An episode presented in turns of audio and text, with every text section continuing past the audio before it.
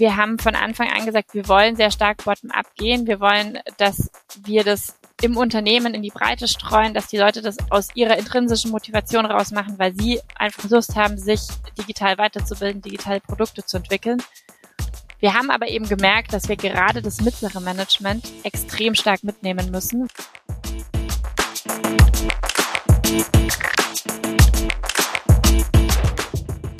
Herzlich willkommen zu Business Unplugged, meinem Interview-Podcast rund um das Thema Digitalisierung.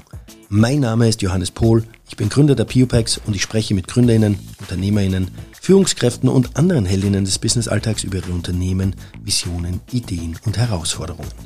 Kurzum, spannende Themen, spannende Menschen, von denen man lernen kann und inspirieren. Meine heutige Interviewpartnerin ist Susanne Engler. Sie ist Digital Transformation Expert bei Linde PLC und hat die Digitalisierungsreise von Linde von Anfang an miterlebt und mitgestaltet. Susanne und ich sprechen über die Bedeutung der Digitalisierung für Linde, welchen Stellenwert Technologien und Menschen im Zuge dieser Reise haben und wie Linde das Thema in der Organisation verankert und vorantreibt bzw. weiter vorantreiben möchte was das Jagdverhalten von Pinguinen damit zu tun hat und dass die Customer Obsession von Lösungen das Ziel ist, werde ich jetzt in der neuen Folge. Ich wünsche euch viel Spaß beim Hören und freue mich, wenn ihr den Podcast abonniert und mir eine Bewertung hinterlasst. Liebe Susanne, herzlich willkommen zu Business Unplugged. Ich freue mich, dass wir heute schaffen, miteinander über die Digitalisierungsreise der Linde Group zu sprechen. Bevor wir aber in Medias Res gehen, äh, wo erwische ich dich denn heute? Weil du bist in der letzten Woche ja on Tour quer durch Deutschland gewesen. Bist du wieder in München? Dankeschön, Johannes. Ich freue mich auch echt, ähm, hier zu sein heute und mit dir sprechen zu können und dir ein bisschen was über unsere Reise zu erzählen. Und ja, du erwischt mich in München wieder zu Hause im Homeoffice. Ähm, genau, ich bin normalerweise ganz gerne auch mal im Büro in Höllriges Kreuz. Das ist südlich von München hinter Pullach. Aber heute daheim in meinem lovely Homeoffice. Genau, nachdem wir ganz in deiner Nähe an der Ostsee letzte Woche waren. Frisch erholt vom Urlaub. Da, das ist gut. Das Wetter war ja auch hervorragend ne? in, ja. in, den, in, den, Tagen. Zum Glück. ähm, du, du warst ja nach deinem Studium ein paar Jahre bei Accenture und bist seit über zehn Jahren äh, bei der Linde Group als Digital Transformation Expert und hast da die Digitalisierungsreise miterlebt und aktiv auch mitgestaltet. Ähm, wann hat denn eigentlich Linde begonnen, sich wirklich ernsthaft mit dem Thema Digitalisierung auseinanderzusetzen? Das ist eine spannende Frage, weil die Frage ist ja schon, wo startet Digitalisierung und wo hört's auf? Und wenn ich jetzt sage, naja, offiziell würde ich mal sagen, haben wir unsere Digitalisierungsreise gestartet naja, wahrscheinlich mit dem Hiring unseres CDOs, oder er heißt nicht offiziell CDO, aber unseres Digitalchefs quasi, dem Philipp Kamiris, der von Google gekommen ist vor inzwischen knapp sechs Jahren ungefähr. Und damit, glaube ich, haben wir offiziell gestartet, Digitalisierung bei Linde zu machen. Was natürlich nicht heißt, dass wir nicht uns vorher auch schon mit Sachen wie Automatisierung, Digitalisierung im Kleinen, ähm, wie, naja, Office-Anwendungen und alles eben auch beschäftigt haben. Aber genau, Philipp ist eben dann zu Sinde gekommen. Das war, glaube ich, Anfang 2017 ungefähr. Und ich habe da tatsächlich noch im HR gearbeitet. Ich war nicht von Anfang an in der Digitalisierung bei Sinde. Ich glaube, es gab es tatsächlich vor zehn Jahren auch noch nicht. Und ähm, ich bin dann mit einer Kollegin zusammen zu TNI, unsere Technologietruppe, gewechselt. Schon auch in Hinblick darauf, dass es hieß, naja, wir sollen da irgendwie sowas mit digitaler Transformation aufbauen. Und dann saßen wir Ende 2017 im Büro von meinem jetzigen Chef und haben überlegt, ja, wir haben jetzt einen Arbeitsauftrag, macht mal was zu digitaler Transformation. Und mehr wussten wir nicht. Und es ist echt super spannend, weil wir zu dritt in diesem Büro saßen und tatsächlich aus dem Schlagwort digitale Transformation von Null auf angefangen haben, dieses Thema aufzubauen. Also es gab zu dem Zeitpunkt dann eben ein kleines Team rund um den Philipp eben, der das aufgebaut hatte 2017.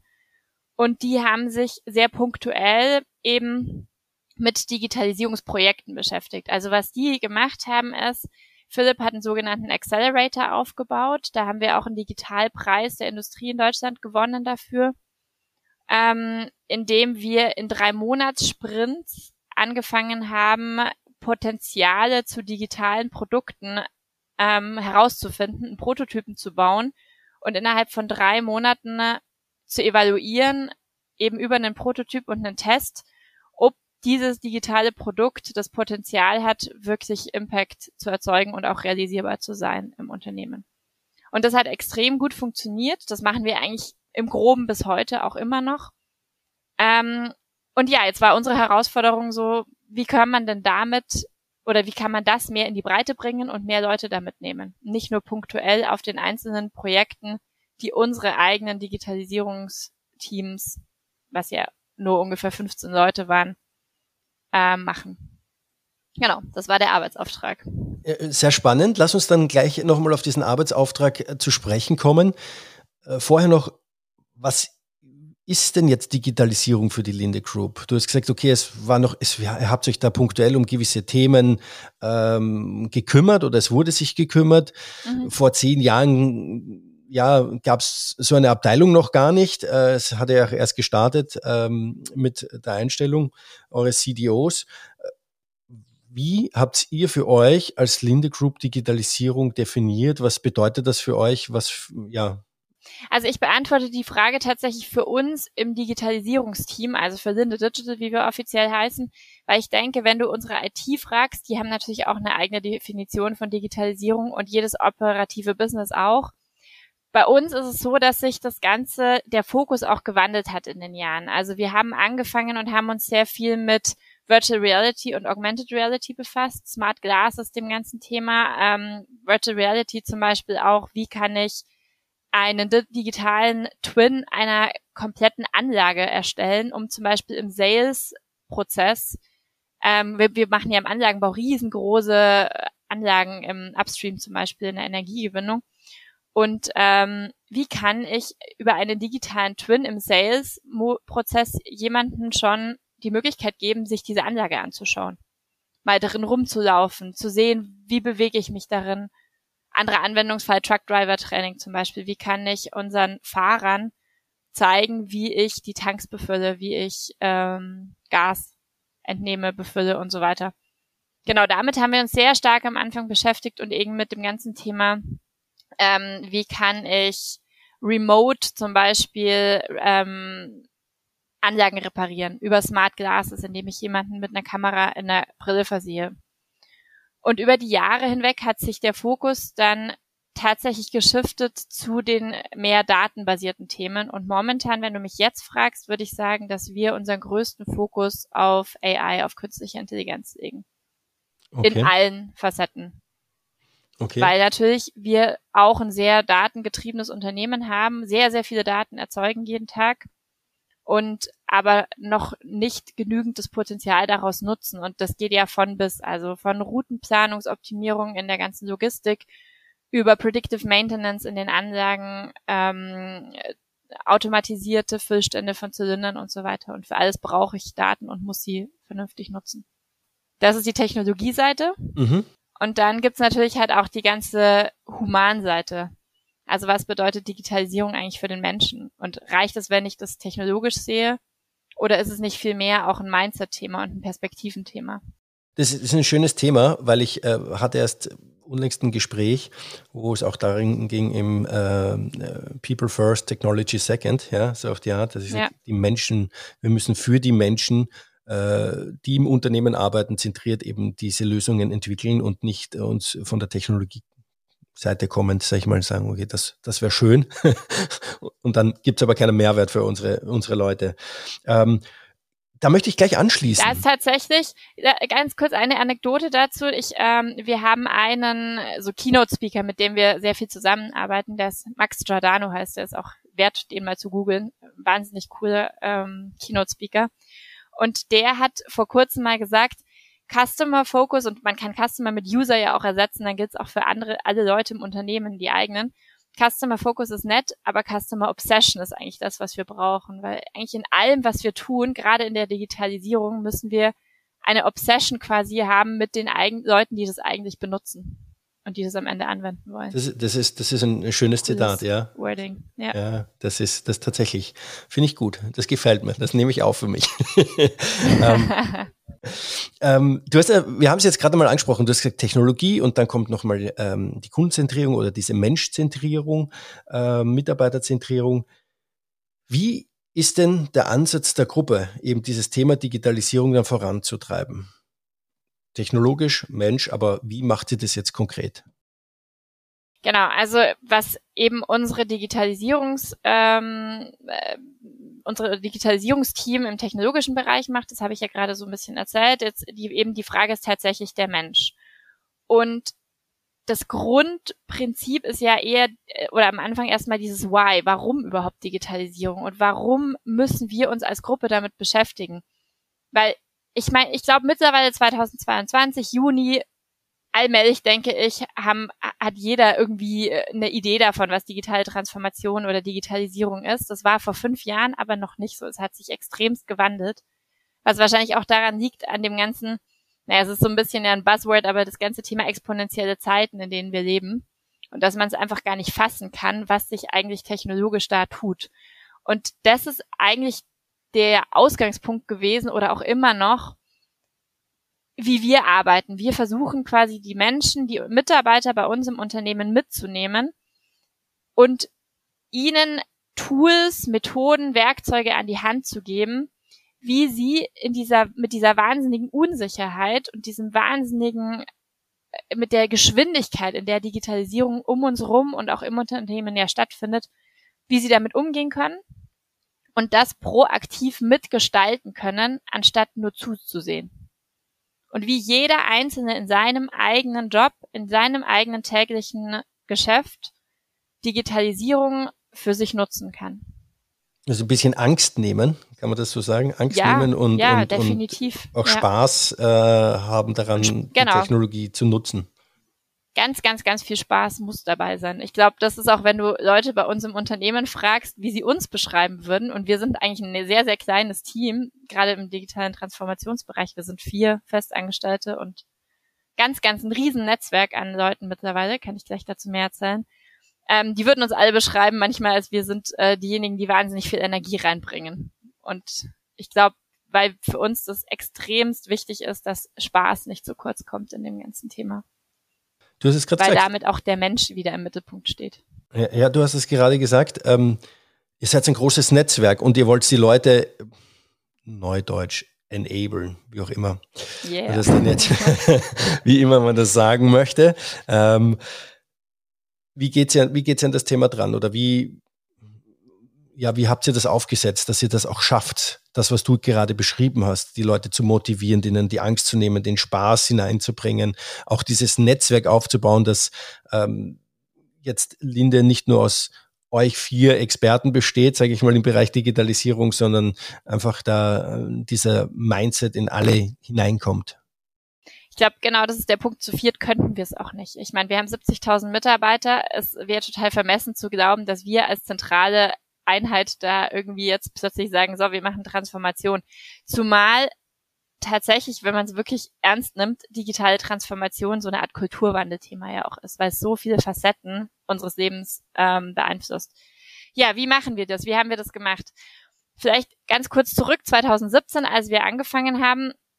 Ähm, wir hatten die Möglichkeit, und da sind wir wahnsinnig dankbar dafür nach wie vor, sehr frei arbeiten zu können im Konzern und wirklich unsere eigene Idee davon zu verwirklichen und einfach auszuprobieren, auch ob das fliegt. Also fast ein bisschen wie ein Startup zu arbeiten. Und was wir gemacht haben ist, wir haben die Learnings oder die, die Erfahrungen aus dem Accelerator genommen, diesen drei Monats-Sprints, die eben unser Digitalteam damals ja sehr erfolgreich durchgeführt hat und haben versucht, wie wir daraus so eine Art Lernreise basteln können. Und das ist eigentlich über die Jahre hinweg immer noch das Herzstück von dem, was wir tun, obwohl sich jetzt ein bisschen noch äh, in Richtung Netzwerk äh, geschiftet hat. Aber genau, das Herzstück ist eigentlich eben, wie wir es aufgesetzt haben, eine dreimonatige Lernreise, in der wir über ein Bootcamp angefangen, in dem wir die Leute wirklich ja im Bootcamp-Style mal aus ihrer Komfortzone rausholen und ihnen die Welt der Digitalisierung in allen Facetten in zwei bis drei Tagen versuchen zu verdeutlichen. Sie dann erstmal alleine lassen und zu sagen, jetzt versucht es mal zu verarbeiten und überlegt mal, was ihr für eine eigene Challenge in eurem Bereich gerne angehen würdet, von allem, was ihr jetzt gehört habt im Bootcamp und gelernt habt. Ähm, also was wir da machen, ist Methoden, Design Thinking zum Beispiel. Wir berühren auch Scrum ein bisschen und eben immer je nach Businessbedarf, wo wir es gerade machen, Technologien. Mit einer Gruppe 20 bis 25 Leute. Genau, und dann dürfen die eine eigene Challenge pitchen. Und innerhalb dieser Kohorte von 20 bis 25 Leuten suchen sie sich dann selbst aus, aus den Pitches, an welchen vier bis fünf Challenges, Ideen sie arbeiten wollen. Und dann gehen wir eben in so einen tatsächlich Learning by Doing Ansatz sehr schnell rein. Ähm, das heißt, wir gehen weniger in theoretisches Lernen, wir ziehen das eigentlich fast komplett raus, sondern lassen die Leute in diesen drei Monaten ein Projekt im Sprint-Ansatz durchziehen. Und zwar bis hin zu einem Prototypen, den sie am Ende der drei Monate dem Management pitchen. Da haben wir dann einen Demo-Day, und diese Teams, die sich dann geformt haben, sollen eben nach den drei Monaten die Ergebnisse ihrer Arbeit pitchen und mit dem Ziel, eine grüne Ampel zu bekommen vom Management, was von deren Seite das Commitment bedeutet, die Ressourcen zur Verfügung zu stellen, um dieses Produkt tatsächlich zu entwickeln. Und kriegen die in diesem Drei-Monats-Sprint Unterstützung von eurer Seite? Ja, ganz viel, genau. Anders würde es auch nicht gehen. Nee, nee, genau. Das Ziel ist ja wirklich, dass wir die Leute dahingehend ausbilden, dass sie danach in der Lage sind, Projekte selber auch weiter durchzuführen. Und dafür braucht's, und die Erfahrung haben wir über die Jahre auch gemacht, sehr intensives Coaching tatsächlich. Ähm, auch weil es einfach, das weiß man ja mittlerweile, dass man ungefähr 30 Tage braucht, um auch irgendeine neue Gewohnheit zu entwickeln, um eine neue Methode anzuwenden.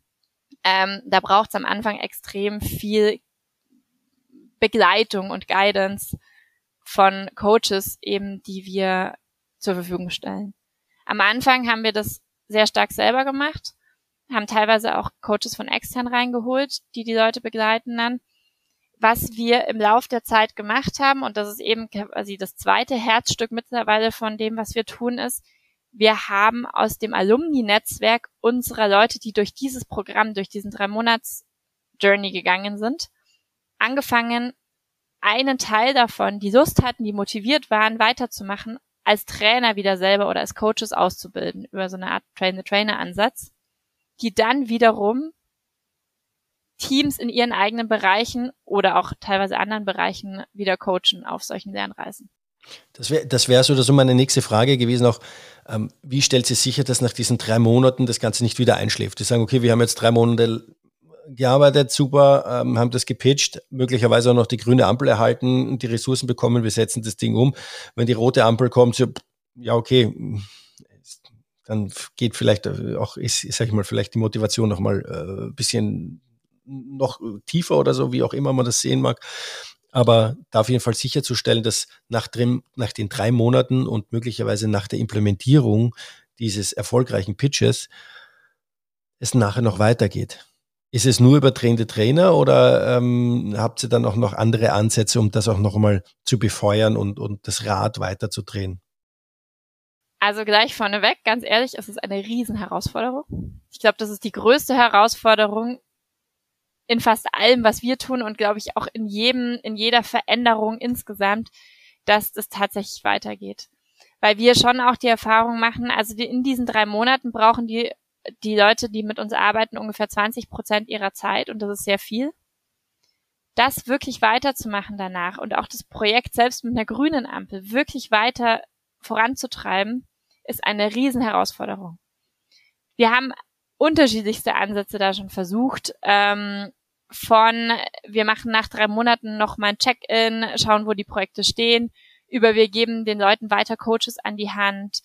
Ähm, das, äh, der, wir haben einen dezidierten Sponsor für die Projekte aus dem Top-Management, der dann eben dafür verantwortlich ist, der selbst dafür, das, ähm, dafür sorgt, dass das weitergetrieben wird. Aber es, ich, es ist nicht so, dass ich jetzt sagen könnte, 100 Prozent dieser Projekte sind tatsächlich auch implementiert worden. Wir haben sehr viele, die wirklich umgesetzt sind. Also wir haben eine Pipeline auch impactmäßig ähm, von über 10 Millionen Euro, was extrem gut ist. Ähm, aber das wirklich bis zum letzten Schritt zu treiben, ist und bleibt eine Herausforderung.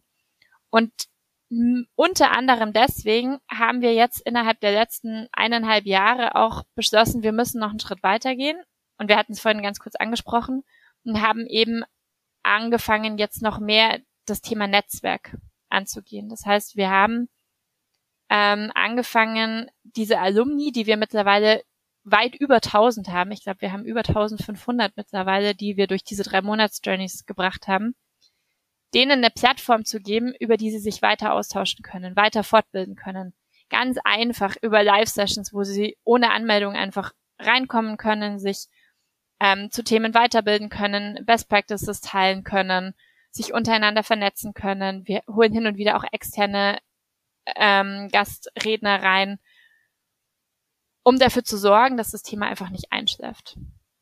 Ihr habt aus den Learnings von diesem Accelerator heraus eure ähm, Lernreise entwickelt. So hast du es genannt, Lernreise. Ja. Was, waren, was waren denn diese Learnings und ähm, wie haben sich die dann nicht dann in dieser Lernreise dann auch wieder oder wie spiegeln sich die denn wieder? Also das Beste oder das, das größte Learning ist am einfachsten in der Anekdote zu erzählen. Und zwar, weißt du, wie Pinguine, ähm, wie Pinguine jagen? Gut, gute Frage. Im Rudel? Nicht wirklich. Was Pinguine machen ist, sie schicken einen ins Wasser. Und dann gibt's drei Möglichkeiten. Entweder der Pinguin kommt wieder raus und hat keinen Fisch. Das heißt, naja, das Loch ist einigermaßen sicher, da ist keine Eisbären und keine Robben drin, aber es gibt auch nichts zu holen. Oder der Pinguin kommt nicht wieder raus. Das heißt, oh Vorsicht, der Rest springt lieber nicht nach. Oder der Pinguin kommt mit einem Fisch an Land und dann springt der Rest hinterher.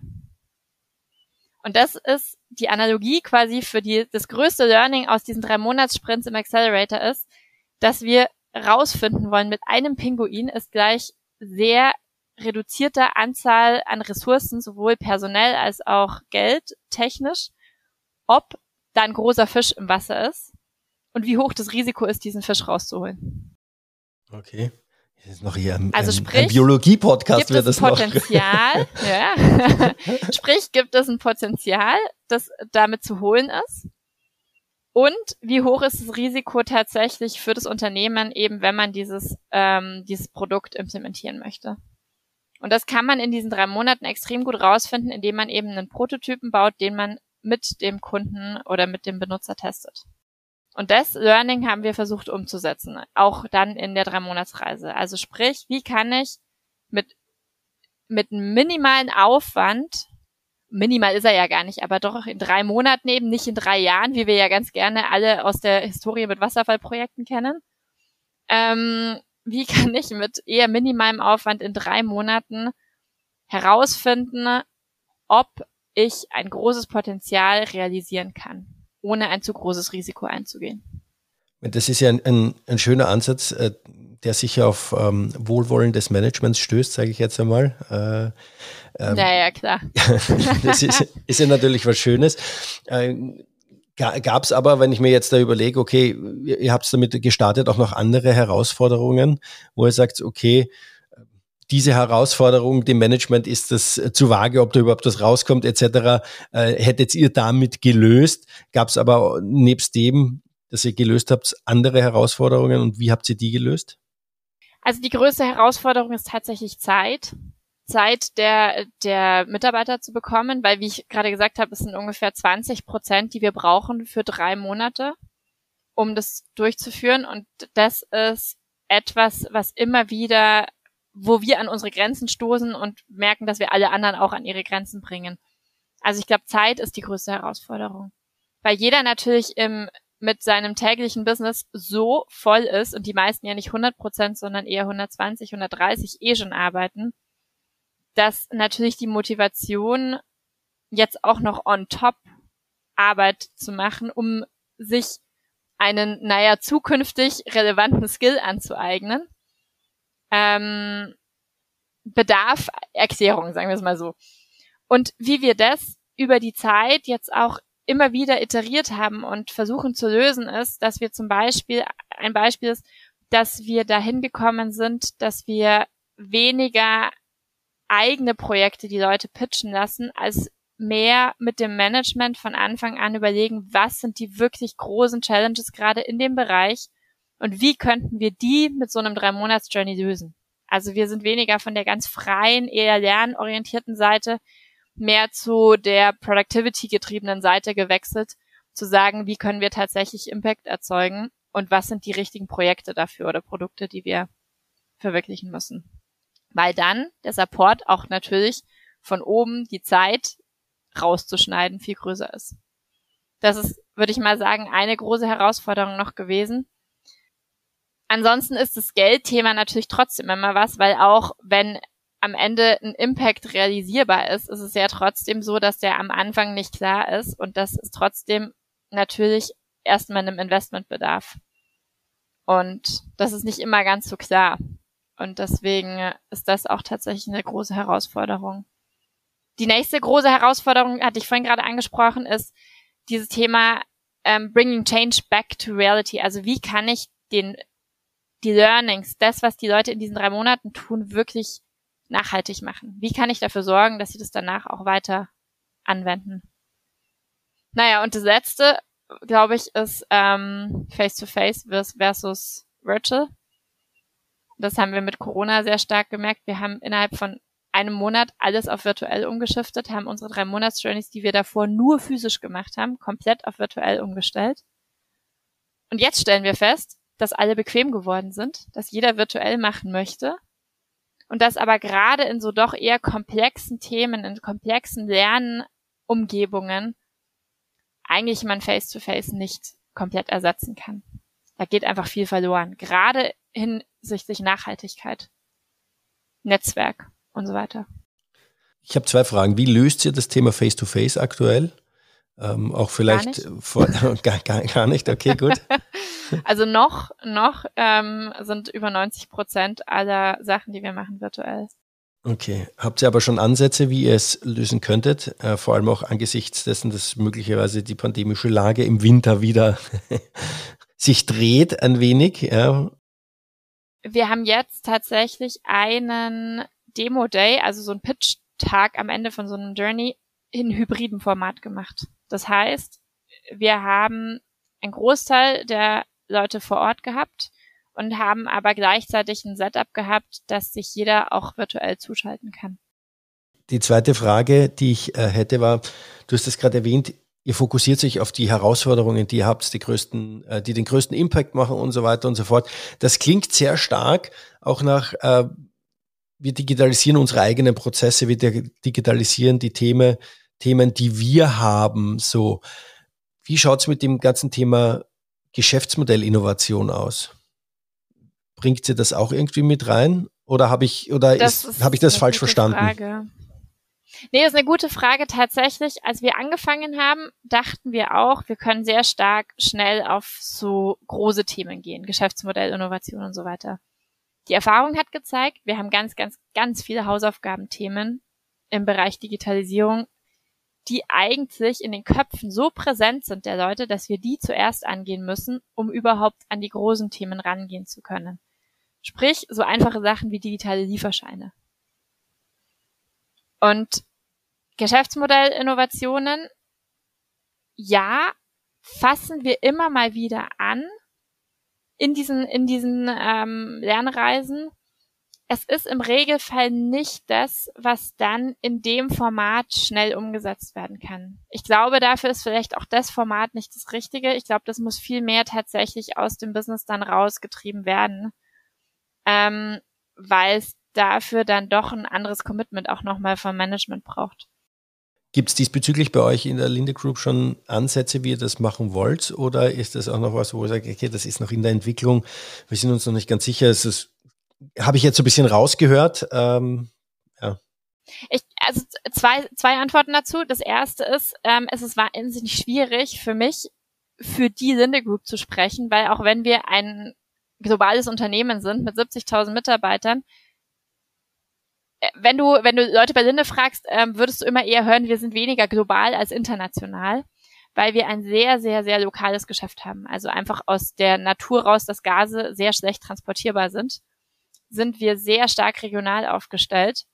Und was für die eine Region total sinnvoll und wichtig ist, muss für die andere überhaupt nicht richtig sein. Deswegen kann man das gar nicht dieses One Size Fits All bei uns machen. Gibt's einfach nicht. Deswegen kann ich dir gar nicht sagen, ob es irgendwo da vielleicht Bestrebungen gibt, von denen ich unter Umständen gar nichts weiß.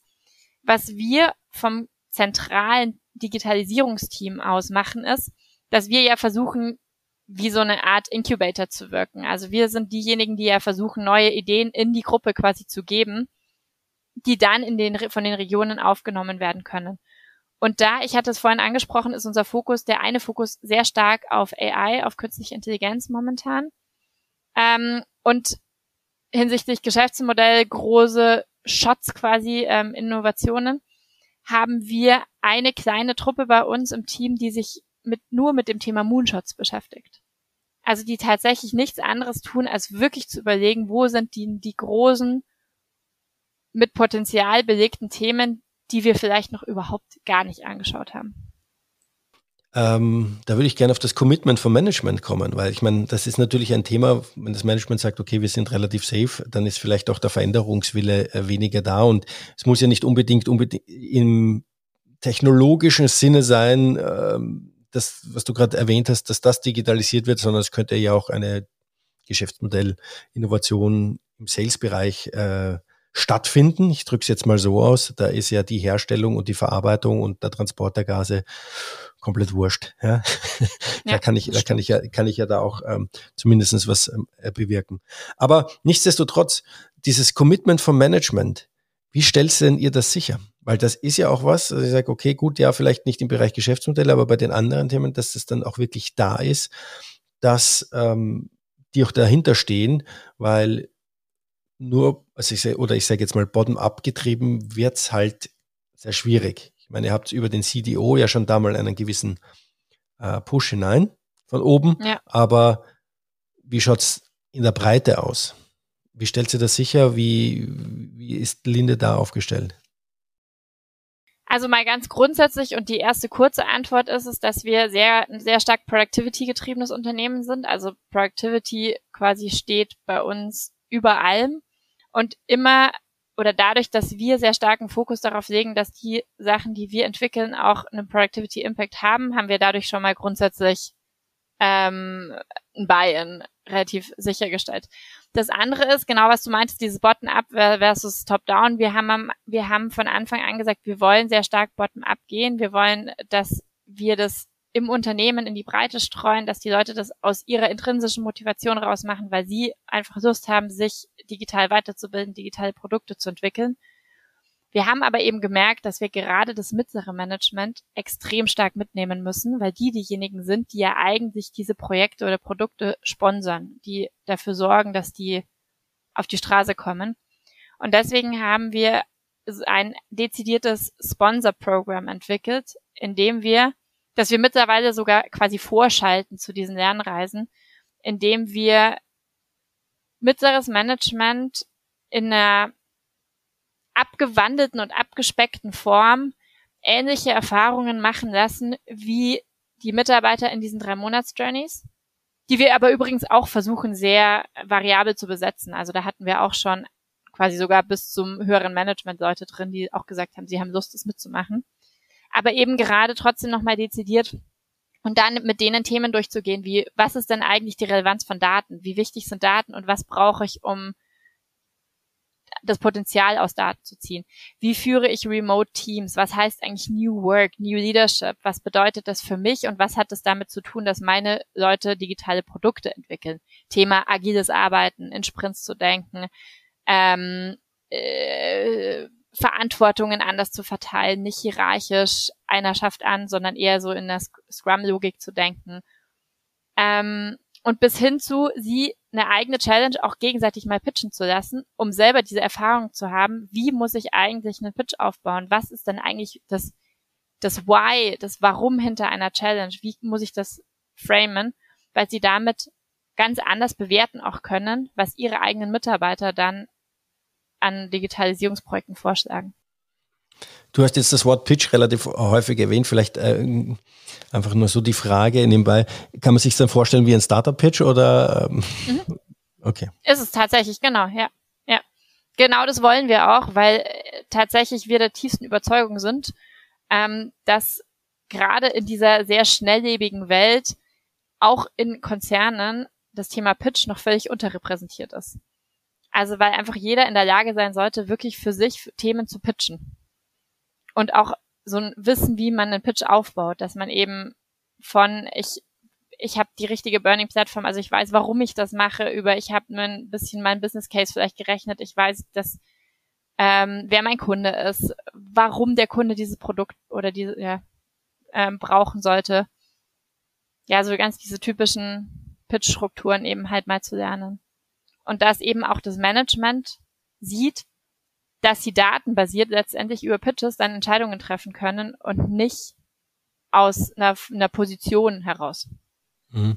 Ja, schön, weil es, es zwingt natürlich die Mitarbeiter in ein, in ein gewisses Denkmuster hinein, ähm, wo man sich auch, wie, wie gesagt, Kund, äh, Gedanken über den Kunden macht, Gedanken auch über den Business Case macht, finde ich schön. Ja, genau. Ich habe in der Vorbereitung mir eine Frage gestellt und zwar, wie arbeitet ihr denn mit dem Thema Ökosysteme äh, im Bereich der Digitalisierung? Baut ihr, wie baut ihr, arbeitet ihr mit Ökosystemen? Ist das für euch wichtig? Wenn ja, wie baut ihr die auf? Wie, wie managt ihr die? Ähm, ja, vor allem im, in, in dem Digitalisierungsumfeld, äh, auch in dem sehr äh, zerstreuten Umfeld, sage ich mal. Du hast das schon ja. gesagt, wir sind ja. halt äh, international, aber global, ja. Jeder hat sein lokales Business. Äh, mag das ja auch relativ schwierig sein. Wie geht's ja an das Thema dran? Genau, also auch da kann ich dir sagen, ähm, ich gebe dir die Antwort jetzt für das, was wir zentral machen. Ich grundsätzlich spielt das Thema Ökosysteme eine sehr, sehr große Rolle bei uns, weil natürlich Digitalisierung im eigenen, nur im eigenen Topf zu kochen überhaupt keinen Sinn macht.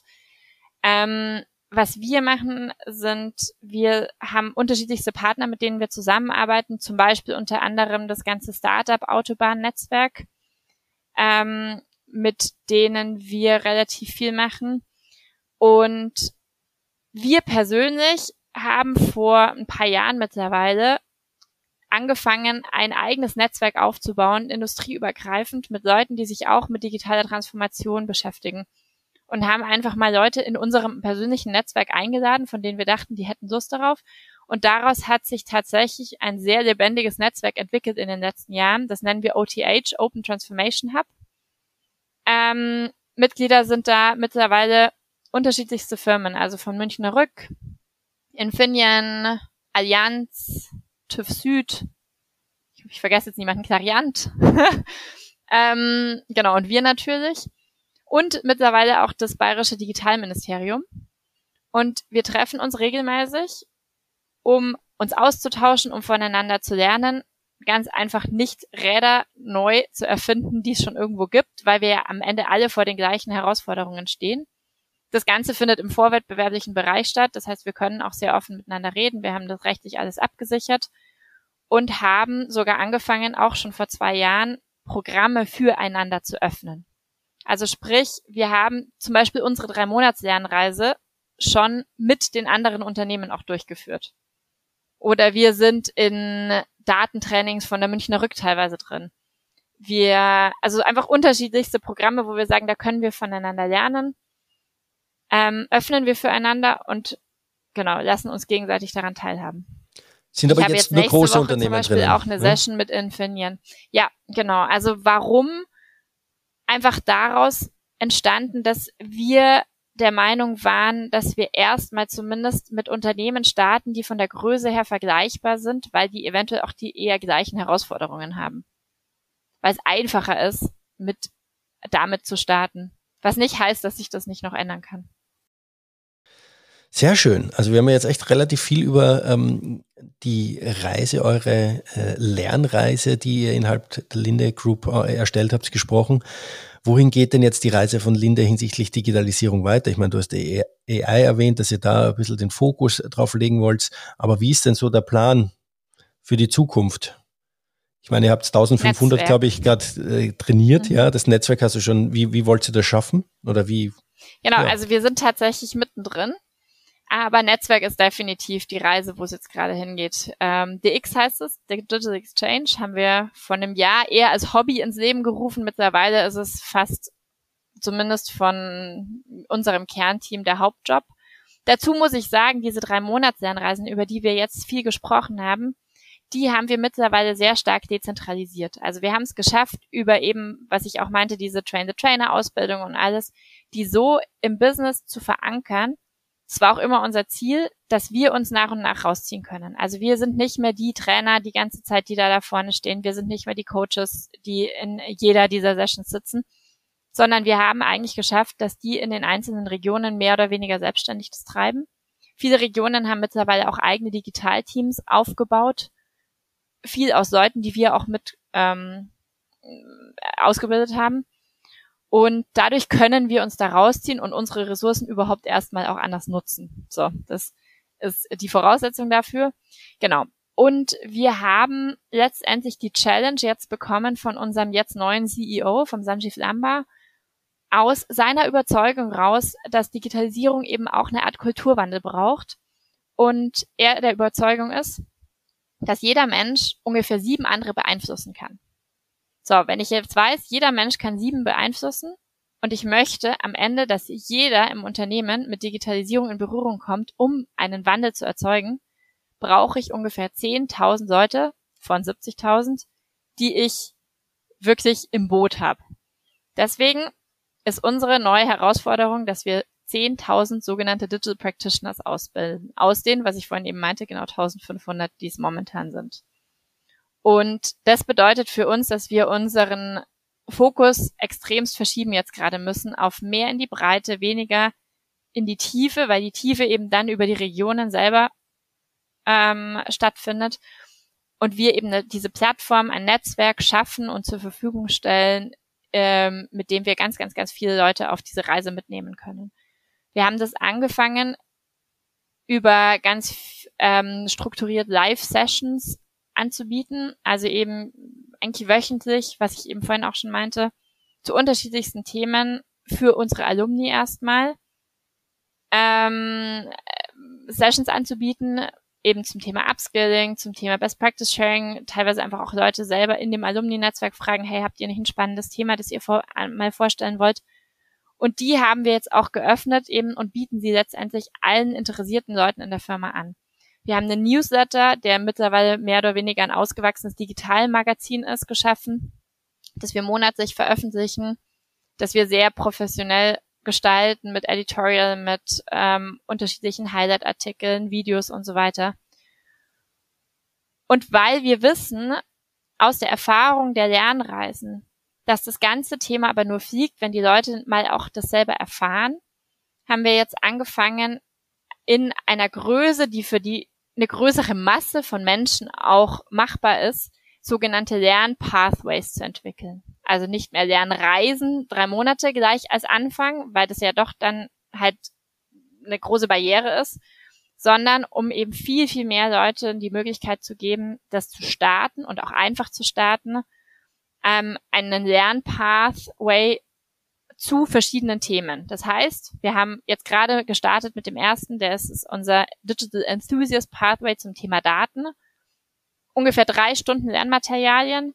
Wir haben Videos dazu aufgenommen, um wirklich eine Storyline auch eine schöne zu haben, um das Ganze auch attraktiv zu machen. Ansonsten ist es ein ziemlich klassisches Blended Learning, also eine Mischung aus unterschiedlichen Lernobjekten. Ähm, genau, mit dem sich die Leute innerhalb von drei Stunden einfach mal zu einem Thema fortbilden können und damit so einen ersten Aufschlag haben zum Thema Digitalisierung. Daten ist der erste, den wir jetzt gemacht haben, weil das einfach extremst relevant ist für uns gerade. Wir werden jetzt in den nächsten zwei Wochen den zweiten Pathway launchen zum Thema Scrum. Dann haben wir schon in der Pipeline einen zum Thema Product Development oder Digital Product Development. Da wird es sehr stark um das Thema Design Thinking geben, gehen. Und dann sollen nach und nach weitere folgen mit dem Ziel eben, dass die Leute einfach anfangen, sich mit verschiedenen Themen der Digitalisierung zu beschäftigen, ohne gleich so eine Lernreise machen zu müssen. Und dann Teil unseres Netzwerks werden, unseres DX-Netzwerks, ähm, da an Sessions teilnehmen, den Newsletter lesen, vielleicht auch mal selber sogar irgendwelche Best Practices sharen, Projekte vorstellen und so weiter. Und damit eben ein Netzwerk aufbauen, mit dem wir hoffentlich irgendwann 10.000 Leute im Unternehmen erreichen. Und die 10.000 geht es darum, dass mindestens äh, jeder von diesen 10.000 einen so einen Pathway gestartet hat. Nicht nur diese drei Monate. Das ist momentan abgeschlossen, hat natürlich nicht gestartet, aber das äh, ist momentan ja. genau, das ist momentan das offizielle Ziel. Wenn du mich persönlich fragst, glaube ich, damit reicht's nicht, weil damit hast du noch kein Digital Practitioner. Ich glaube, wir müssen darüber hinaus dafür sorgen, dass die Leute das auch wirklich dann anwenden, weitermachen, Lust haben, sich weiter fortzubilden verschiedene Themen in ihrem eigenen Umfeld auch einfach anzuwenden. Und vielleicht, es muss sicher nicht jeder ein Scrum Master sein, aber mal eine Idee davon zu bekommen, welche Elemente vielleicht auch ich von einer agilen ähm, Methode, von einem agilen Framework anwenden kann, wo das Sinn macht und so weiter, wo ich Daten in meinem eigenen Bereich erzeuge, wie ich die am besten strukturiere, um sie zu verwenden und so weiter. Das sollten tatsächlich dann eben die 10.000 können. Okay, super. Ja. Sehr, sehr, sehr spannend. Sehr, sehr spannend. Da so, ja, ich habe einiges vor noch, muss ich sagen. Ähm, naja, es ist ja auch ein großes Unternehmen und wir sind ja auch irgendwie immer noch, würde ich sagen, in vielen Dingen am Anfang. Ja, aber ihr habt zumindest einen Plan und das ist ja schon mal gut. Und äh, da jetzt in Aktion zu kommen, ist das äh, ist ja schon mal ein guter Schritt in die in diese Und ich glaube sogar mehr als ein Plan. Ich glaube, wir sind warum, warum ich das auch nach fünf Jahren immer noch gerne mache und auch unser Team immer noch bis auf mal Mutterschutz, Ausfälle, solche Sachen, immer noch das gleiche ist wie am Anfang ist, weil wir alle der Überzeugung sind, dass wir damit das Richtige tun. Also, dass das, was wir tun, richtig und wichtig ist. Okay. So. Susanne. Last but not least, jo. die letzte Frage. Schieß drei, los. Drei, drei Learnings von dir, die du den ZuhörerInnen mitgeben möchtest. Drei Learnings, sei es beruflich oder privat. Das erste Learning würde ich sagen ist, ähm, mach das, woran du glaubst. Also ich glaube, wir waren am Anfang echt vor einem riesigen Berg gestanden und wir hatten aber einfach Lust, das zu tun und wir haben daran geglaubt, das zu tun. Also ähm, dieses Stay True to Yourself, ich glaube, das ist ein riesen Learning, das im, am Ende für alles gilt im Leben. Privat, beruflich, wie auch immer. Aber das tun, woran man glaubt. Und wir haben diese Riesenchance bekommen, im Unternehmen das zu tun. Und dafür bin ich sehr dankbar. Die zweite, sehr stark beruflich, würde ich sagen, ist das Thema Business Pull. Also, das kommt ja auch so ein bisschen aus der Google-Methodik, so go where the, where the flow is. Also, da anzufangen, wo die Leute Lust haben, mit dir zu arbeiten. Das ist ein bisschen entgegen dem, wie eigentlich typischerweise viele Konzerne arbeiten und auch wir gerne arbeiten nicht einmal irgendwas von zentral drüber zu stülpen, sondern einfach dahin zu gehen, wo die Leute Lust haben, mit einem zu arbeiten und dann einfach mal Erfahrungen und Fakten zu schaffen und dann wieder von da ausgehend Leute mitzuziehen. Und gar nicht versuchen, zu sehr die zu überreden, die erstmal keine Lust haben. Genau. Die, die kommen dann nachher schon. Genau. Und Jetzt muss ich überlegen, was mein drittes großes Learning ist. Ich glaube, das ist das Thema ähm, Doing. Also dass wirklich Veränderung, wirkliches Lernen, Nachhaltigkeit äh, funktioniert erst oder findet erst statt, wenn Leute das anwenden. Und dass deswegen man Lernelemente eigentlich auf aufs Nötigste reduzieren sollte, also theoretische vor allem, und gleich einfach in die Anwendung bringt und die Leute die Erfahrung machen lässt. Ich glaube, da sind wir selber auch gut drin. Wir schmeißen uns selber immer wieder raus aus unserer Komfortzone und versuchen, probieren neue Sachen aus, versuchen uns weiterzuentwickeln und ich glaube, man kann einfach Stunden von Theorie mit zwei Minuten Erfahrung ersetzen. Schön, äh, schön schöne Learnings. Ähm, liebe Susanne, herzlichen Dank für deine Einblicke, für die Einblicke in die Digitalisierungsreise von Linde, wie ihr damit gestartet habt, äh, wie ihr die Lernreise für eure Mitarbeiter ins Leben gerufen habt, aufgrund der Learnings äh, aus dem Accelerator-Programm, der damals entstanden ist, durch die, durch die Benennung oder in, sag ich mal, ähm, wie, wie, sagt man da, durch die Ernennung des CDOs. ähm, und äh, auch wie ihr jetzt dann, äh, welchen Bedeutung das Thema für euch hat und wie ihr, äh, sag ich mal, diese Bedeutung auch unterstreicht, indem ihr sagt, wir wollen das wirklich in die Breite treiben, auch wenn wir ein großer Konzern sind mit 70.000 Mitarbeitern, wir wollen, dass alle irgendwie digital denken ja, oder damit in Berührung gekommen sind, damit sie nicht Scheu und Angst davor haben vor der Veränderung und vor der Zukunft.